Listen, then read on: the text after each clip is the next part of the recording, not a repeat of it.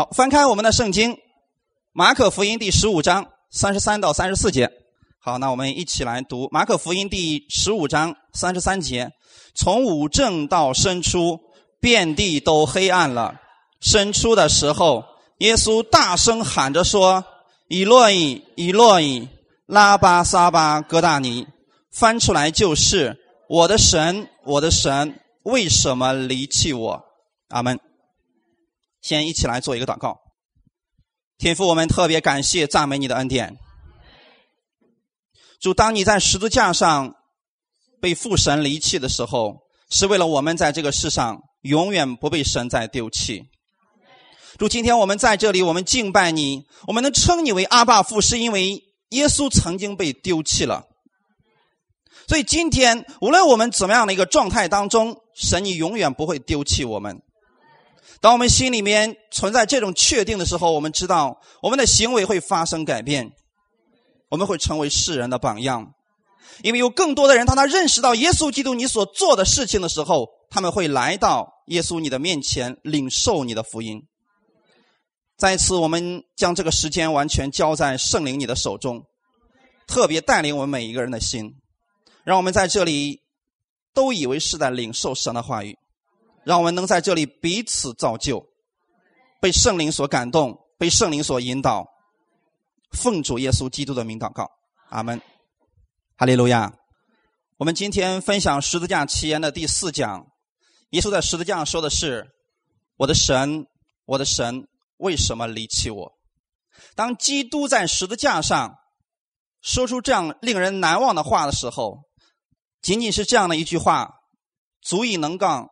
最刚硬的心都能够得到融化，所以当你们在看上次我们放的短片的时候，耶稣是大声喊出来说：“我的神，我的神，为什么离弃我？”他在受苦之前，他都知道这个事情要发生了。所以今天耶稣在十字架上的时候，他的心情是十分的悲痛的，因为在那个时刻当中，他的心。不能得到安慰，因为是神完全离弃了他。圣经上说，从午正到申初，遍地都黑暗了。午正就是十二点，申初就是下午三点，也就是有三个小时的时间。本来十二点到三点之间，就像我们现在聚会的时间一样，它应该是一天当中最亮的时刻。它是在那个最亮的时刻当中，天气发生了巨大的改变。那就是遍地都黑暗了。这到底告诉我们一个什么样的事情呢？今天我们肉眼所能看见的东西，实际上是由灵界所掌控的。当灵界里面发生了变化的时候，这个物质的世界马上就会发生变化。希伯来书里面告诉我们说，其实我们现在这个有形的世界，是被神他的全能、全能的话语所拖着。神的话语只要一说，整个世界就会发生变化。阿门。这就是我们的神，所以在那一刻当中，当上帝的审判临到耶稣的时候，整个世界黑暗了。所以弟兄姊妹，我们知道，刚才我们提到这个伸出，在那样一个时刻当中，耶稣大声喊着说：“以利以利，拉巴撒巴哥大尼，以洛伊。”我记得以前跟你们分享过希腊文，你们有印象的话，应该知道。Eloi 就是什么呢？Elohim，这就是神的名字。它的意思是与我们立约的神。一开始创造天地的时候，神用的是亚威，但是到出现人以后，神的名字发生了改变，他的名字就叫做 Elohim。Elohim 的意思就是神，所以这个原文的意思就是神，神，为什么你离弃我？所以后面那个拉巴，拉巴就是。为什么的意思？所以在这样一个过程当中，耶稣心里边非常的难受，因为整个世界在那一刻当中都把耶稣给抛弃了。他传道三年多的门徒跑了，他以前行过很多神迹，安慰了很多的人，现在站在十字架下面，一句话不说。还有就是那些兵丁们也笑话他，说：“你不是以色列的王吗？”你从上面下来吧，下来我就相信你。所以在这所有的人都丢弃他的时候，耶稣并没有说什么，并没有痛苦。但是在这样一个时刻当中，当一片黑暗的时候，那是最后一个离开他的是我们的父神。天父从来没有离开过耶稣，但就在他承担我们罪孽的时候，那个时刻，天父也离开他了。所以耶稣是孤苦伶仃的一个人，单独在十字架上。我们可以讲一无所有，他的人格、他的公义、他的圣洁、他的一切都被剥夺了，只剩下一个罪的身份。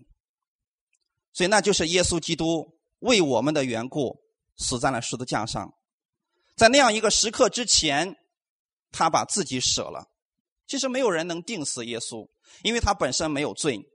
所以约翰福音的第十章十八节就说了：“没有人夺我的命去，是我自己舍的。我有权柄舍了，也有权柄取回来。这是我从我父所受的命令。”耶稣早都知道自己会受到这样一个屈辱、一个凌辱、讽刺，最后被抛弃，然后。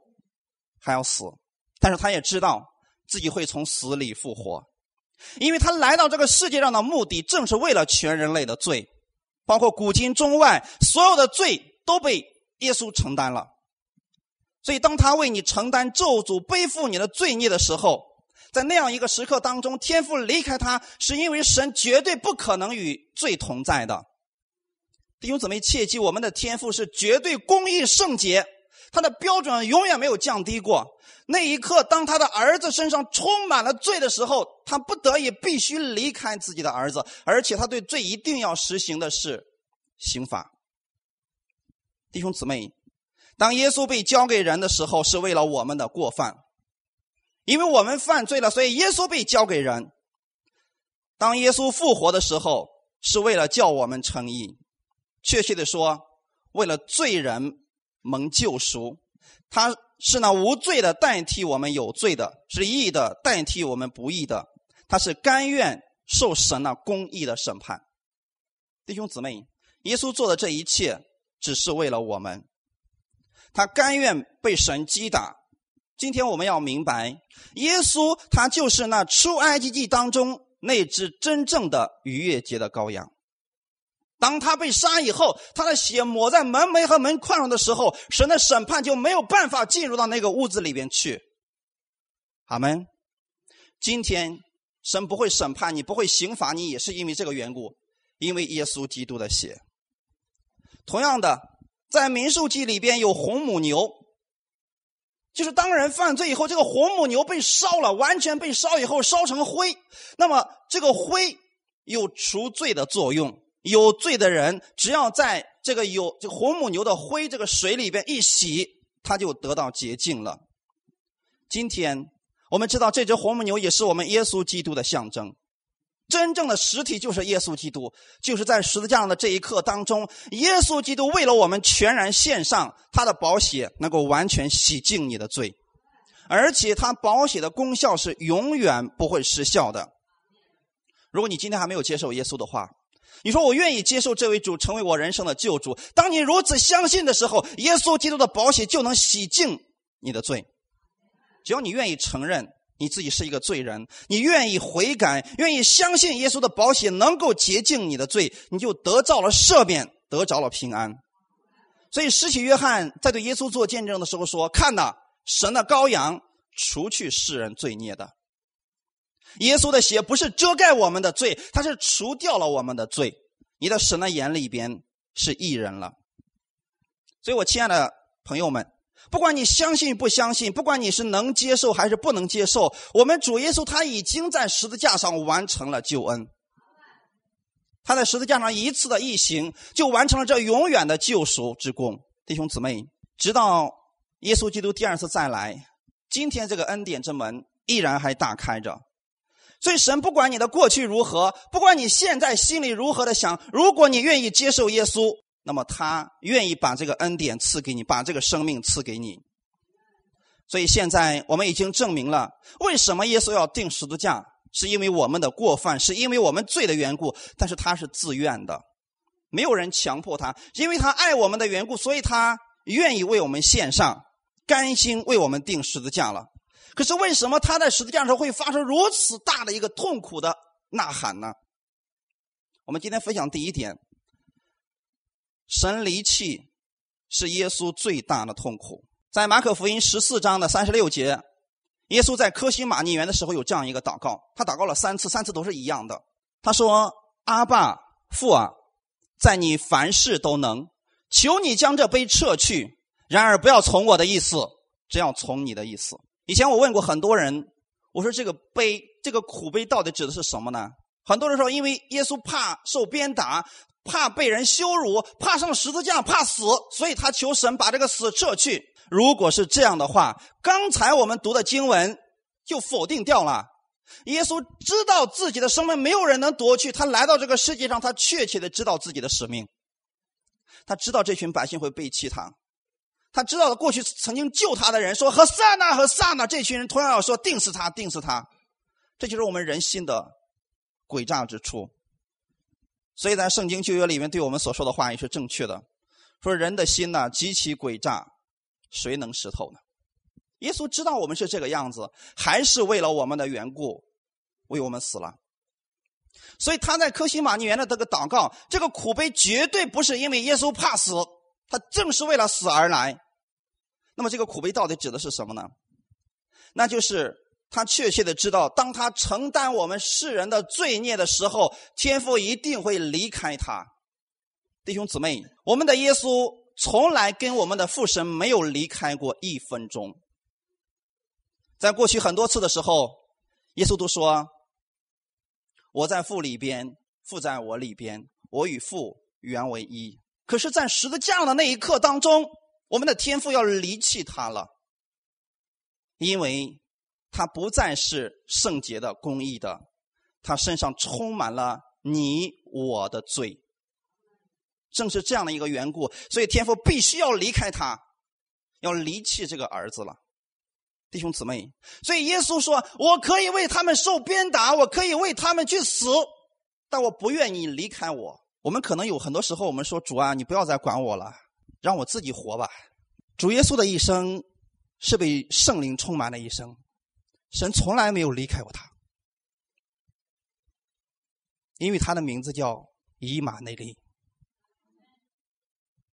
他本来是天国里边的王子，但是为了我们的缘故，他被神舍弃了。他可以为我们得医治，可以为我们得生命，但他不愿意天父离开他。尽管只有那么一刻的时间，很短暂的几个小时，但是耶稣受不了。他肉身受痛苦的时候，没有一句怨言；他受折磨、受羞辱的时候，他都可以承受。耶稣从来没有说十字架太痛苦了，天父我要下来，我不要再定了。这群人实在不配我这样来做，他们根本不理解我在做什么。耶稣从来没有这样说过，虽然他有这个能力。但是他没有这样做，因为他知道，当他承担我们愤怒的时候，承担我们罪孽的时候，那要给我们换来一个永久的保证，就是神永远不会再离开你了。所以弟兄姊妹，其实我们身上有很多很多的问题，我们有时候会恨人，有贪心，有骄傲，有嫉妒，这些问题都充满在我们身上。耶稣知道我们是这样一个人，耶稣说：“把你的这一切都拿过来，我要承担。”耶稣没有说，因为你太污秽了，你太肮脏了，所以我不要为你去死了。正是因为我们这样，我们更需要耶稣基督，因为我们是这样的一个人，所以天父没有办法接纳我们。天父一直跟我们是断绝关系的。耶稣为了我们跟神之间永远的连接在一起，所以他为我们死了，他被神离弃了。弟兄姊妹。当他被神击打的时候，是因为他身上充满了罪，那是我们的罪。我们的神他是公义的，是圣洁的。我们来看一段经文，《以赛亚书》五十三章四到五节：他诚然担当我们的忧患，背负我们的痛苦，我们却以为他受责罚，被神击打苦待了。哪知他为我们的过犯受害，为我们的罪孽压伤，因他受的刑罚。我们得平安，因他受的鞭伤，我们得医治。耶稣在为我们承担罪孽、承担忧伤的时候，十字架下的这群人并不明白，他们还以为是耶稣犯罪了，所以被神击打苦待了。但是圣经在以赛亚书里边早已经给我们发出了预言，就是他诚然担当的是我们的忧患。新约的时候，耶稣说这个忧患就是疾病。你们可以在新约里面找到这些经文。有很多人来找耶稣，凡是来找耶稣的那些人，耶稣都医治了他们，因为要应验先知书上所说的话，他诚然担当我们的疾病，所以他背负了我们的痛苦。今天他被神苦待了。被神击打了，被神抛弃了，是因为我们的罪孽在他的身上。耶稣知道自己这么做给我们带来了什么，所以他说：“因他受的刑罚，我们得平安。”今天你的平安绝对不是白白得来的，是耶稣基督用他的生命为你换来的，因为他曾经被神抛弃了。今天你不会再是被神抛弃了，因为他已经为你受了刑罚，所以今天你被称为是平安之子。为什么神今天会保守你的平安呢？因为有人已经付上了足够的代价，因他受的鞭伤，我们得医治，这是我们的一个应许。神不是说，等我高兴的时候我就医治你，等我不高兴的时候我就不医治你，这不是神的应许。神的应许是，因他受的鞭伤，我们就得了医治。耶稣已经受过了鞭伤了。所以你可以从神那里支取他的意志。前两天的时候，有一个弟兄跟我交流这样一个事情。他说：“任教师，我已经信主十多年了，我有一个问题，我想咨询一下。因为我问过了很多的牧师，很多的牧师总是说，其实你祷告神不一定会医治你的，神可能会医治，神也可能不会医治。”我说：“你们的牧师是这样讲的吗？”他说：“是的。”因为我们的牧师曾经医治给一些人做祷告了，结果没有得到医治。从那以后，牧师就说了：“其实这个主权在神那里，我们祷告归祷告，神医治不医治，我们说了不算。神可能会医治你，神也可能会不医治你。”面对这样一个人的疑问的时候，我说：“你真的信主十多年了吗？你为什么不知道圣经上的确信是什么呢？”那个时候，我就他讲了一句话，我说：“其实你们牧师的这句话很简单，我用一个。”比喻给你讲一下，你就明白了。他就好像一个病人去医院里边找医生，医生给他诊断以后，给他开了药，然后对这个病人说：“这些药你拿回家吃吧，你吃了也不一定好，你走吧。”如果你是那个病人，你会吃这个药吗？这就是我们今天，当你不确信耶稣为你做了什么的时候，你就对神没有信心，你会在神面前说：“主啊。”是不是因为我的行为不好，所以你不愿意再接纳我？你不会听我的祷告？耶稣说：“我医治你，不是因为你行为多好，我医治你是因为你明白了我为你做了什么。我在十字架上，我受的鞭伤足够让你得医治了。”哈利路亚！我记得原来的时候，我们教会有一个姊妹，她回老家以后，因为身体不适，她老家是农村的。又是一个晚上，不能及时去医院看病的时候，那个时候他在家里边就不断的念这样一句话语：因他受的刑罚，我得平安；因他受的鞭伤，我得医治。当他读到快五十遍的时候，他说：“突然，我的这个症状一下子消失了。”弟兄姊妹，我们今天不是念经，不是念到多少遍神就给你成就，是。你相信因耶稣受的鞭伤，你得到医治了，你就立刻得到了。这个跟你的行为没有关系，因为耶稣他在十字架上的时候，他愿意让我们得到他的平安，让我们得到他的医治，让我们得着他的生命。这就是我们的神，他愿意被神离弃，被天父离弃，是因为他要让你永远不会被神丢弃了。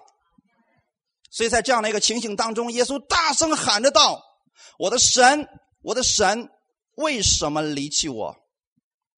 弟兄姊妹，这个为什么不是耶稣不知道，不是耶稣在反问神，是因为他心里边极其的痛苦，他不愿意离开我们的天赋一分钟的时间，哪怕是一分钟，对他来说也是非常难熬的一个时刻。那个痛苦是极其大的。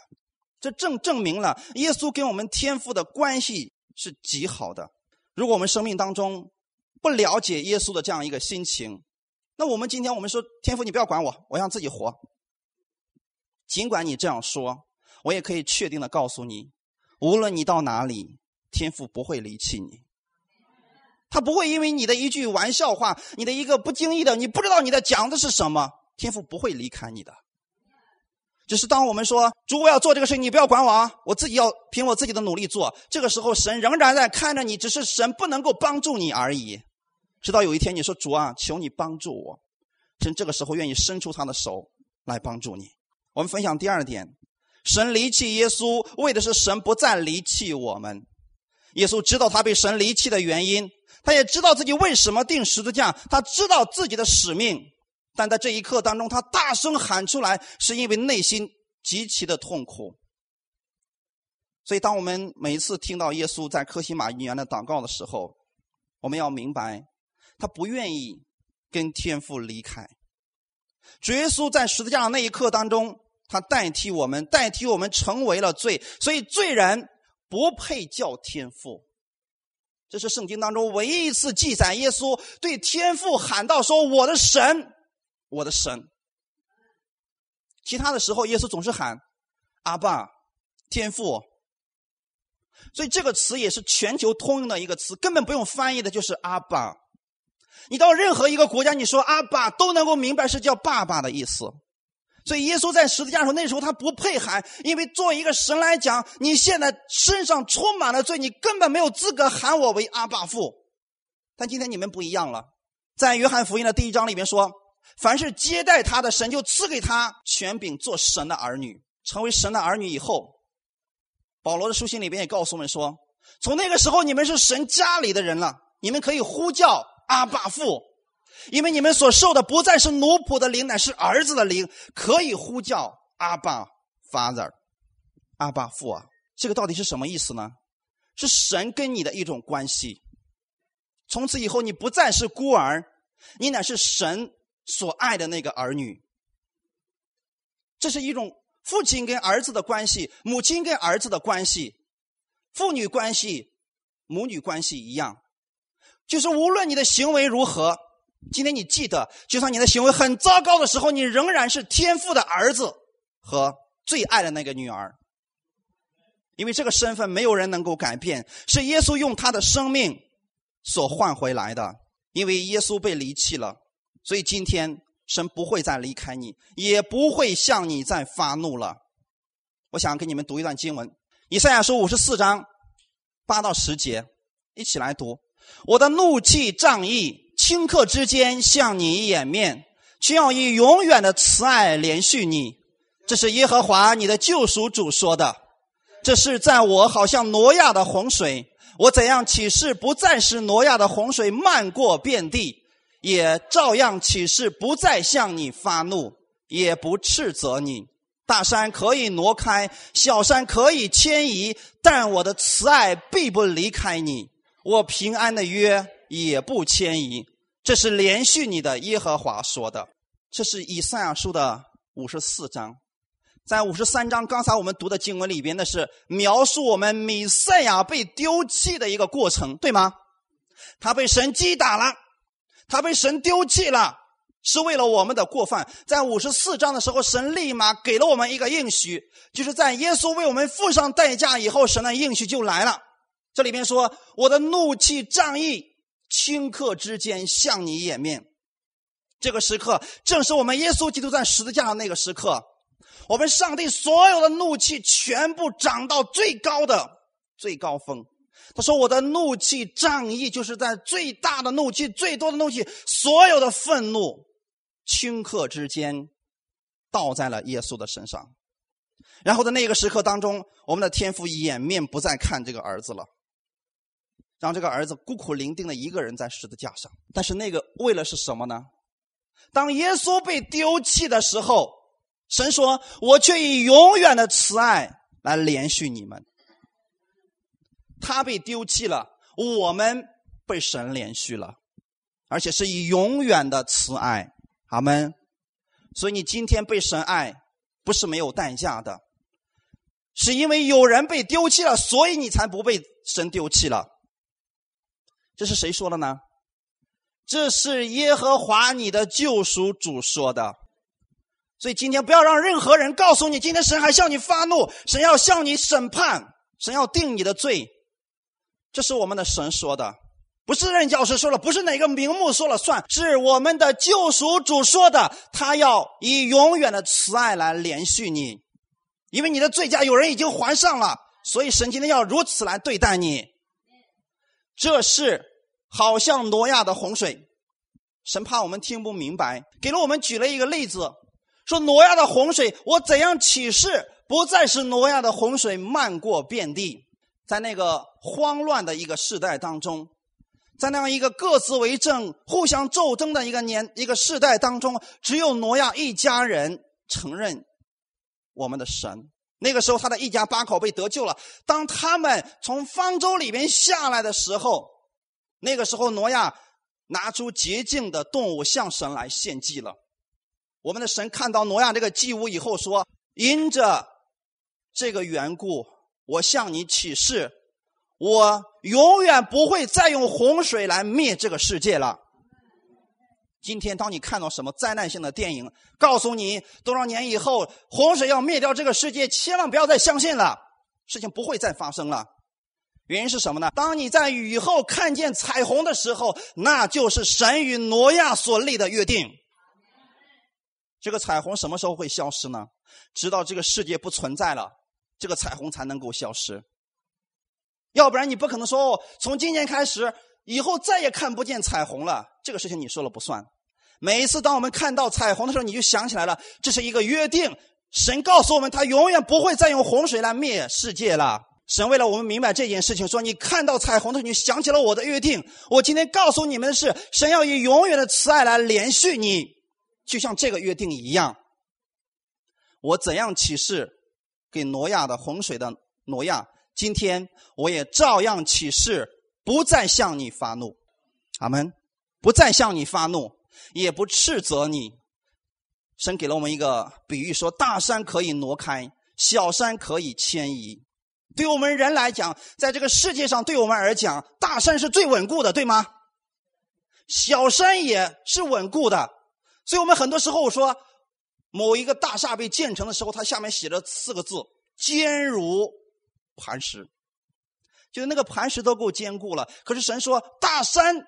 它都不会摇动，这就是我。我告诉你的就是，就算大山可以挪开，我的慈爱也不会离开你；就算小山会迁移，我平安的约也不会迁移。是不是神对你们说的？后面说了，这是连续你的耶和华说的。为什么神的态度发生改变呢？是因为有人在承担着你的罪。阿门。感谢主，所以我们分享第三点：神暂时的离弃，是为了永远的得着。我们知道主耶稣是尊荣的大祭司，他献上祭物是他自己。如果没有耶稣为我们死，我们就必死无疑；如果没有耶稣替我们承担上帝的刑罚，今天你仍然落在神的刑罚之下。但是感谢神，神的儿子耶稣流出宝血。那我们今天被他的宝血洗净了。很多人总是说，今天当我们犯罪时候，我们需要认罪，这样神就会赦免我们。弟兄姊妹，这种说法正确吗？是不是今天犯罪了认罪，神就会赦免你？我给你们举一个例子，你们想一下啊，在逾越节的那天晚上，神对以色列百姓说：“你们要杀一只无残疾，绝对。”这个健康的那个羔羊，把他的血涂在门楣和门框上，因为我今天晚上我要变形埃及全地，我要击杀长子。突然有一家以色列人说：“不用这样，涂那个血多麻烦呐！我们一家人从现在开始，我们认罪，我们悔改，我们把我们一生所有的罪都认了。请问他那天晚上会不会死？他必然会死。阿门。”因为圣经上从来没有告诉我们说，当你犯罪以后，你认罪，神就会赦免你。罪的工价是什么？死亡。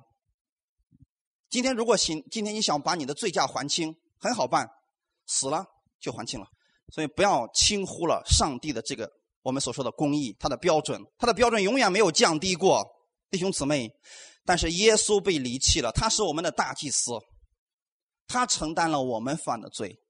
在旧约的时候，当一个人犯罪以后，他要牵一只牛羊、鸽子或者斑鸠来到祭司的面前，说：“大祭司，我犯罪了。”然后这是我的祭物。这个时候，祭司会他说：“你将你的手按在这只羊的头上。”然后说：“我所有的罪都归到这只羊的身上。”然后呢，祭司递给他一把刀，他要把这只羊杀掉的。然后把他的血接在盆里边，这个时候呢，祭司拿着这盆血到神的面前，回来之后对他说：“你可以回去了，平平安安的回去吧，因为神已经遮盖了你的罪，你不用再死了。因是什么呢？因为这只羔羊已经替你死了。那么今天当耶稣在十字架上的时候，他那个时刻正在承担着我们所有的罪。阿门。”所以今天你不必再为你的罪付上代价了，因为你根本付不起那个代价，那个代价是死啊，弟兄姊妹。感谢主，耶稣已经替我们死了，所以今天你不用再死了。那么有人说了，那么现在我们就是在恩典之下了吗？对，没错，你确实是在恩典之下。那么在恩典之下，不代表我们可以随意放纵，想干什么干什么，可以藐视神，可以藐视人，这也是不正确的。我想，我给你们讲一个故事，也许你们更明白。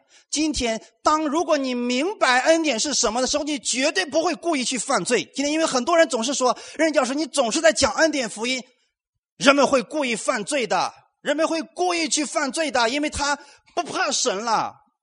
我说，那个人之所以这样想的时候，他仍然不明白耶稣基督的恩典是什么。在过去我还没有信主的时候，那时候我自己做营销培训。相信你们中间做生意的，你们应该知道有一种名词，有一种培训叫魔鬼训练，知道吗？魔鬼训练，激发你的潜能。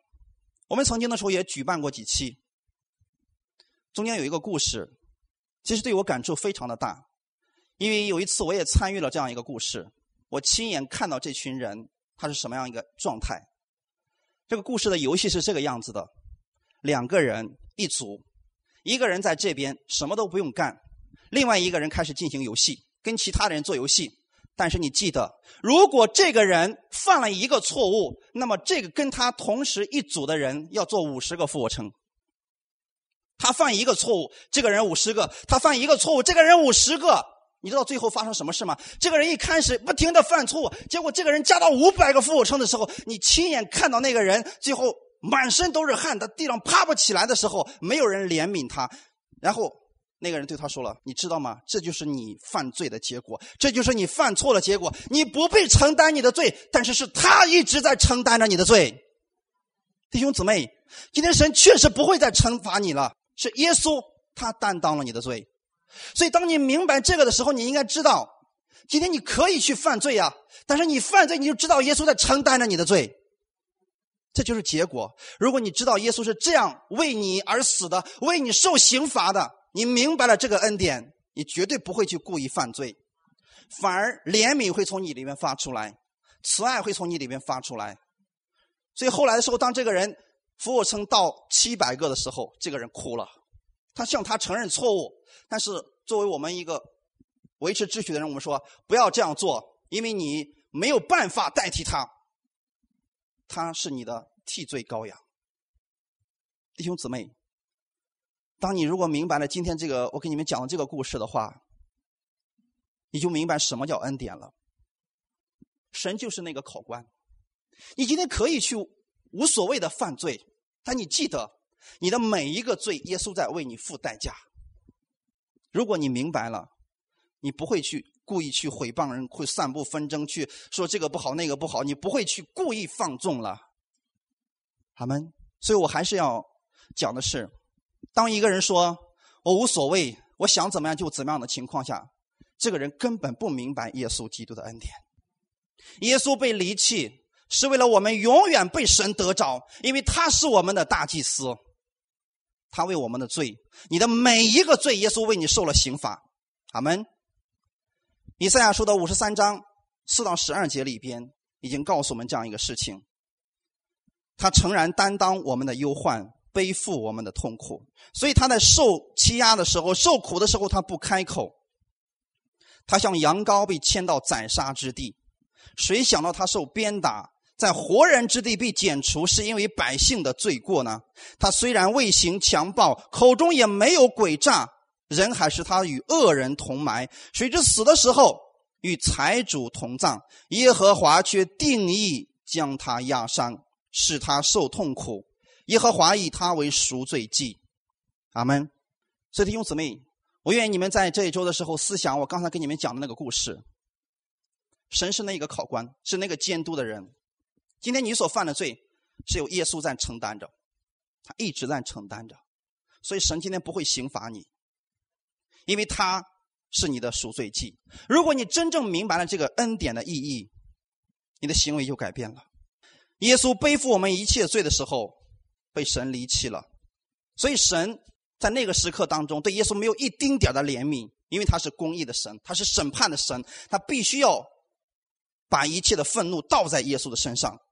所以，当耶稣在十字架上的时候，他担当了我们一切的咒诅、一切的疾病、一切的重担，还有一切的罪孽。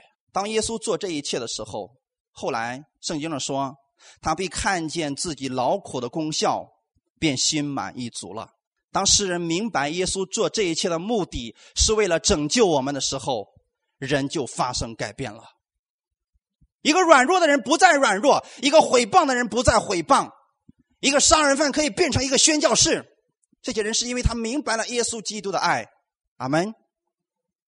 前年是不是给你们讲过吕代豪的见证？他是一个杀人犯，为什么被改变了呢？他明白了耶稣基督的恩典，所以他不是故意。不是故意去放纵自己，而是真的被耶稣改变了，他去拯救了千千万万的人。所以圣经里面说，他看到自己劳苦的功效，便心满意足。有许多人因认识我的义仆，得成为义。我不希望大家只是糊里糊涂的听到，然后又糊里糊涂的去生活。你们要认识我们耶稣基督的意义。当你认识到他的恩典的时候，你的生命就发生改变了。我们可能今天说，你怎么知道我是不是在恩典之下，是不是在律法之下呢？根据你口中所出的言语，你就知道你的心是什么样子了。如果你说哦，我现在还是一个什么什么样的人，从耶稣那儿领受吧。所以我不想跟你们定罪，也不想用律法来辖制你们。我只想让你们明白，耶稣到底为你付出了什么样的一个代价。耶稣如此爱你，你也要如此去爱别人。许多的人因相信耶稣基督而改变了，弟兄姊妹。这些人就是我们。当神短暂离弃自己的儿子耶稣的时候，却要使我们相信主耶稣的人永远被他得着。所以今天，当你接受主耶稣的时候，你就在神的怀里边。你记得你是神的爱子，你的一言一行都代表的是我们主耶稣。所以，当你的生活当中不知道如何去行的时候，当你跟人发生冲突的时候，当你真的想安慰一个人的时候，不知道如何来安慰，不知道为人如何解决问题的时候，你想一个问题：如果是耶稣，他会如何来做？有许多人确实罪罪不可赦，耶稣还是赦免了他们。感谢主，弟兄姊妹，我们今天要知道，将来有一天，我们还要在新的耶路撒冷，永远与我们的耶稣同在了。今天你看不见他，但是他却永远与你同在。直到有一天你也能看见他，他也能看见你，那就是新天新地，耶稣基督再来的时候。看一段经文，《启示录》的二十一章第三节，我们一起来读下。我听见有大声音从宝座出来说：“看呐，神的帐幕在人间，他要与人同住，他们要做他的子民，神要亲自与他们同在，做他们的神。”阿门。你们读启示录的时候要倒着来读，然后你就明白是什么意思了。因为启示录是一个倒叙体，最后一章，约翰说：“主啊，我愿你来。”第一章的时候说：“看呐，他和他的众天使驾着云而来。”是不是倒叙体？所以你从最后一章往前面读的时候，你就明白了。哦，原来真是这个样子的。里面有很多的预表，是我们主耶稣他所做的事工，以及他再来的时候的样式。那么其中。在二十一章，就是倒数第二章的时候，这里边有一句话说：“我听见有大声音从宝座出来说：“看呐，神的帐幕在人间。”这个事情已经成就了。耶稣基督原来在天上，但是他为了我们，他把天国从天上带到了这个地上，让你们在地上可以享受在天上一样的祝福，让我们教会成为世人的一个榜样。当世人看到我们的时候，说：“看呐，这就是神所爱的一群儿女，这就是基督的门徒。你看他们是何等的和睦，何等的彼此相爱。神是希望我们做出这样的一个见证，给世人做一个见证。因为神的账目在人间，他要与人同住，他要做，他们要做他的子民，神要亲自与他们同在。”你是与世人不同的，世人在背后总是喜欢论断别人、讽刺别人，一聚会就是在一块叨叨别人的坏啊，说别人的坏话。但你们不是这样，你们在背后知道别人的难处，你会为他祷告，你会为弟兄姊妹软弱而祷告，你会去帮助他，会去安慰他，因为你是神的儿女。感谢主，耶稣在十字架上为我们换来了神永远不会离开我们的一个应许。第四个，我们分享。神离弃耶稣，更显明了神的爱。我们的神不愿意有一个人沉沦，他愿意人人都悔改，他不愿意有一个人下地狱，他愿意每一个人都得着永生。所以，约翰福音的三章十六节就说：“神爱世人，甚至将他的独生子赐给他们，叫一切信他的不至灭亡，反得永生。”这就是我们神的爱。耶稣为我们而死，是为了我们得着永生，是为了我们不再死。所以这显明了神的爱。今天神爱你，只是因为爱你，所以他为你做了这么多的事情。只是因为神不愿意你受刑罚，所以让他的儿子受刑罚了。当你明白这一切的时候，你就明白了神的爱。我们是被神的爱改变的，而不是被律法强制性的改变的。这个话语我讲了很多次。我说以色列百姓在律法下一千五百年，他们没有变好。耶稣在世上的时候讲了三年半的恩典福音，人们改变了，千千万万的家庭因为耶稣基督的恩典而改变了。所以，当你们心里边只有耶稣的爱的时候，你们就会有爱的行为。最后，我们来分享，神离弃他是为了应验诗篇上的话语。诗篇二十二篇里边已经告诉我们了：“我的神，我的神，为什么离弃我？”这正是耶稣在十字架上的一个情景，弟兄姊妹，这也告诉我们，神是一切的源头。我们神有一个属性，就是无所不知、无所不在、无所不能。上帝创造这个世界万物的时候是有秩序的，第一天先造什么，第二天先造什么，第三天先造什么，最后造了人，证明神是有计划、有秩序来进行一切事情的。所有的物体都是按照它特定的规律在运行着。如果其中的一些物体不愿意按照自己的规则，不愿意按照神给他定的命定的规则去运行的话，可能我们这个世界，我们这个地球早都没有了，对吗？有一天月球说：“凭什么我老是这么转呢？我不想那么转，我想碰一下地球。”那我们不早都完了吗？弟兄姊妹，这告诉我们一件事情。上帝的创造绝对不是杂乱无章的，是经过他精心的安排和设计的。阿门，都是有次序的。所以在我们想从这个里边来分享说，你是上帝那精心的创作，不要让任何人来论断你。当别人论断你的时候，你要对自己讲：我不是你所说的那个样子，你定义不了我的生命，因为除了我，世界上再也找不到第二个我了。阿门！你是全球从古至今唯一上帝独特的创造。你去工厂里面看一下，全都是一样的东西；你在教会里看一下，全都是不一样的东西，是不是？因为教会是一群人，是被耶稣基督的信、耶稣基督的拯救召回来的一群人，是不是每个人都不一样？有人说双胞胎不是很一样吗？是，长得很像，但是真的完全一样吗？性格是不是不一样？爱好是不是不一样？还是不一样的。有人说：“人教是你说的太绝对了。”今天不有克隆人吗？你觉得克隆那个人跟你的性格一样吗？是不是也不一样的，弟兄姊妹？所以记得，你是神那精心的创造，阿门。当然，神创造我们的时候也给了我们一些次序，让我们去遵遵行。这个不是律法，是神的一个次序而已。比如说，在家庭当中，神说了，丈夫是妻子的头，妻子是丈夫的身体。那是不是说这个意思？头比身体重要？不是，只是一个次序。所以神说，你们做妻子的要顺服你们的丈夫。阿门。这是一个次序，就说你凡事的时候，你需要跟你们丈夫商量一下，让他来拿主意。这样的话，这个完整的次序之下，神就要给你家庭带来巨大的祝福了。同样，在一个教会里面也是一样的。教会的头是谁？耶稣基督。永远记得，这个教会的头是耶稣基督。羊群的头是谁？是牧师，他是羊群的头。耶稣是教会的头。阿门。你知道放羊的一定有一个头羊，对不对？但是牧者是谁？是那个牧羊人。教会里面的头是牧师，是教师，是牧者。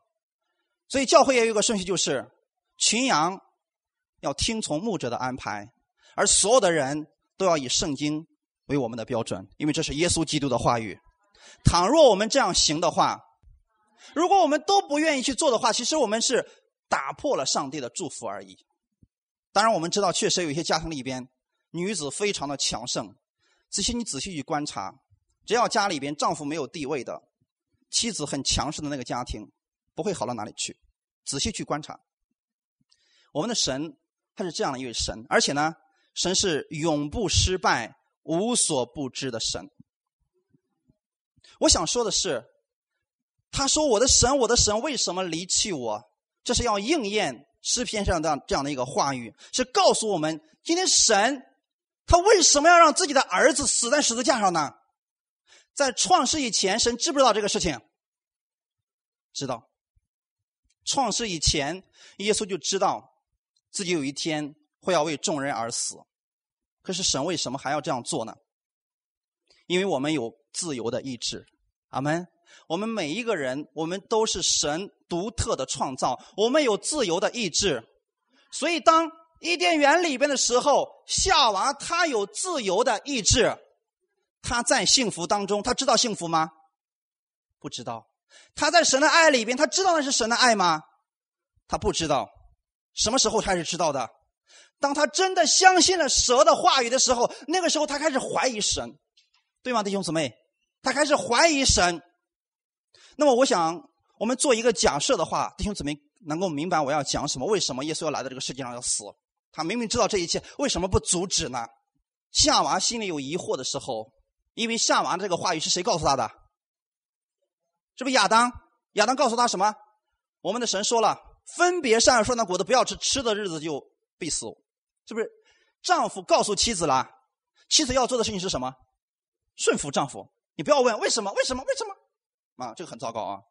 结果呢，蛇过来以后，发现这个问题是：嗯，你这不一定死，是不是疑惑产生了？弟兄姊妹，当我们彼此之间猜忌的时候，当我们彼此之间怀疑的时候，魔鬼最容易攻击你们。那么，体现要攻击的是谁？夏娃。所以这时候你看啊，夏娃左思右想，嗯，怎么跟我丈夫说的不一样呢？可能是眼珠子一转，肯定有一个是错的。我想说的是，如果这时候夏娃她有怀疑的时候，直接去找神问，神会不会回答给她？会，神一定会告诉他：是的，我告诉你丈夫的就是这个话语，吃的日子必定死，因为那有一个更好的，不要吃这个律法的东西，要吃那个最好的生命树上的果子。今天神也告诉你，耶稣基督那里有永生，他有一切的祝福，不要怀疑。他听了魔鬼的话语之后，然后呢，当他心里有疑惑的时候，他不不是直接去找神，他是。想了想以后说：“嗯，蛇说的很有道理啊。”结果吃了，导致了他失去了他原来的荣耀，失去了他原来的权柄，失去了他原来所拥有的所有的一切。阿门，弟兄姊妹。所以，当我们人与人之间产生误会、产生分歧的时候，不要只听一面之词，你要去确定一下圣经上怎么说，神的话语是什么，或者说真的去问一下那个人，就像夏娃一样，你去问一下神再说嘛，是不是？很简单的事情嘛。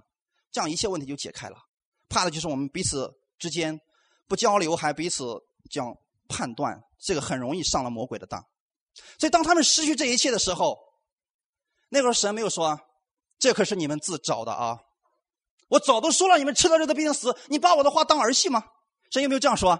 神说，你既然做了这样的事情，那么你就要受到这样一个惩罚。所以他们被赶出了伊甸园。神在赶他们出去之前，已经给了他们救恩。你们知道吗？他们自己的方法是什么呢？你想一想，他们亚当原来是多么聪明的一个人。现在当他们发现自己赤身露体的时候，他用的是什么？用的是无花果树的叶子，弟兄姊妹，无花果树的叶子能能抵挡多久？是不是干了以后，你的羞耻依然还在？弟兄姊妹，当你心里边软弱的时候、疑惑的时候，你要来到神面前来寻求神。所以，当你们心里面有这样的问题的时候，你要到神面前来祷告，让神给你一个方法。人确实也能给你一些安慰，但是那个安慰是极其短暂的，就像无花果树的裤子一样。阿门。无花果树的裙子一样，是很短暂的。过去之后呢，你还会陷到原来的问题当中。你来到神面前，阿门。神希望我们彼此之间没有猜忌，希望我们同心合意。当他的儿子被离弃的时候，神是希望我们不再被神离弃，不再中魔鬼的道，彼此之间相互攻击。你们可以仔细读一下《约翰福音》十六章以后，耶稣到上十字架之前。中间有一段祷告，就是他去科西玛尼园的路上，他向天父有一个祷告，是为我们祷告的时候。其中有一个非常重要的一段，就是什么呢？父啊，我不求他们，你让他们离开这个世界，我只求你赐给他们一个合一的心。弟兄姊妹，当我们基督徒之间彼此合一的时候，这个教会就兴盛了。你们的家庭也就兴盛了。如果我们有了破口，被魔鬼攻击了，那个受魔鬼上当的人，他的情况一定是很糟糕、很糟糕的。因为我已经看到太多的人已经在这样的事情当中发生了。所以，但是我们的神他是不会失败的。今天就算你跌倒了，神不会说是你自找的啊，别别怪我啊，神会把你拉起来的。今天确实是我们犯罪了，是不是跟耶稣没有关系？但是耶稣还是来了。他为了要还清你的罪，为了要重新恢复你跟神的关系，所以这就是我们的神，为了我们的益处而着想。阿门。他创造世界是为了我们享受，他把他的儿子差遣到这个世界上来，也是为了我们重新得着他的生命，因为我们过去失去了吗？所以弟兄姊妹，当今天耶稣被神丢弃的时候，他不会再丢弃你了。神的公义已经被完成了。最后，我们来看一段经文，然后我们就结束。希伯来书第十章，我相信你们知道这段经文以后啊，这一周你们可以默想这段经文。我们一起来读一下。主说：“那些日子以后，我与他们所立的约乃是这样：我要将我的律法写在他们心上，又要放在他们的里面。以后就说，我不再纪念他们的罪愆和他们的过犯，这些罪过既已赦免。”就不用再为罪献祭了，弟兄们，我们因耶稣的血得以坦然进入至圣所，是借着他给我们开了一条又新又活的路，从幔子经过。这幔子就是他的身体。又有一位大祭司治理神的家，并我们心中天良的亏欠已经洒去，身体用清水洗净了，就当存着诚心。和充足的信心来到神面前，也要坚守我们所承认的指望，不致摇动，因为那应许我们的是信实的。阿门。好，我们用最后这段经文，我们一起在神面前来祷告。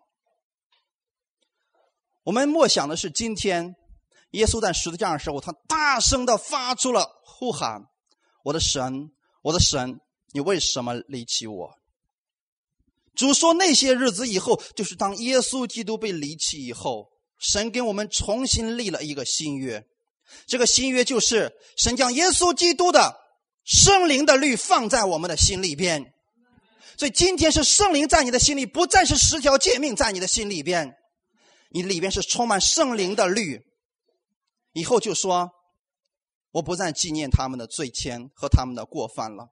因为耶稣已经在十字架上被神丢弃了，所以今天神不会再丢弃你了。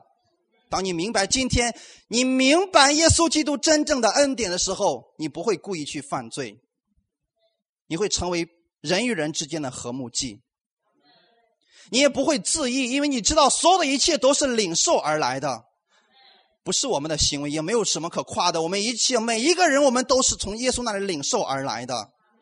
我们因着耶稣的血，我们今天坦然无惧的进入到至圣所。我们进到至圣所是来到施恩宝座的面前，是耶稣为我们打开了这条道路。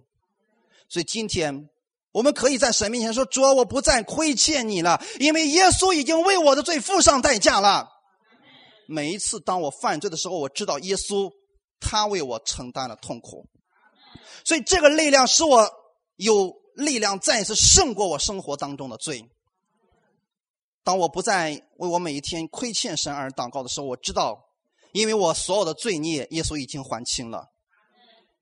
而且今天我在听到的过程当中。正在洗去我心里面一切的嫉妒纷争，一切的忧虑都要被耶稣基督的话语洗去的。我的神面前是被神所爱的人，我今天来到神面前不再是恐惧战惊的，我是怀着诚心和充足的信心，因为这个信心不是我的，是耶稣基督的。当耶稣向神祷告的时候，神一定会垂听。今天我们是带着耶稣的信心向神来祷告。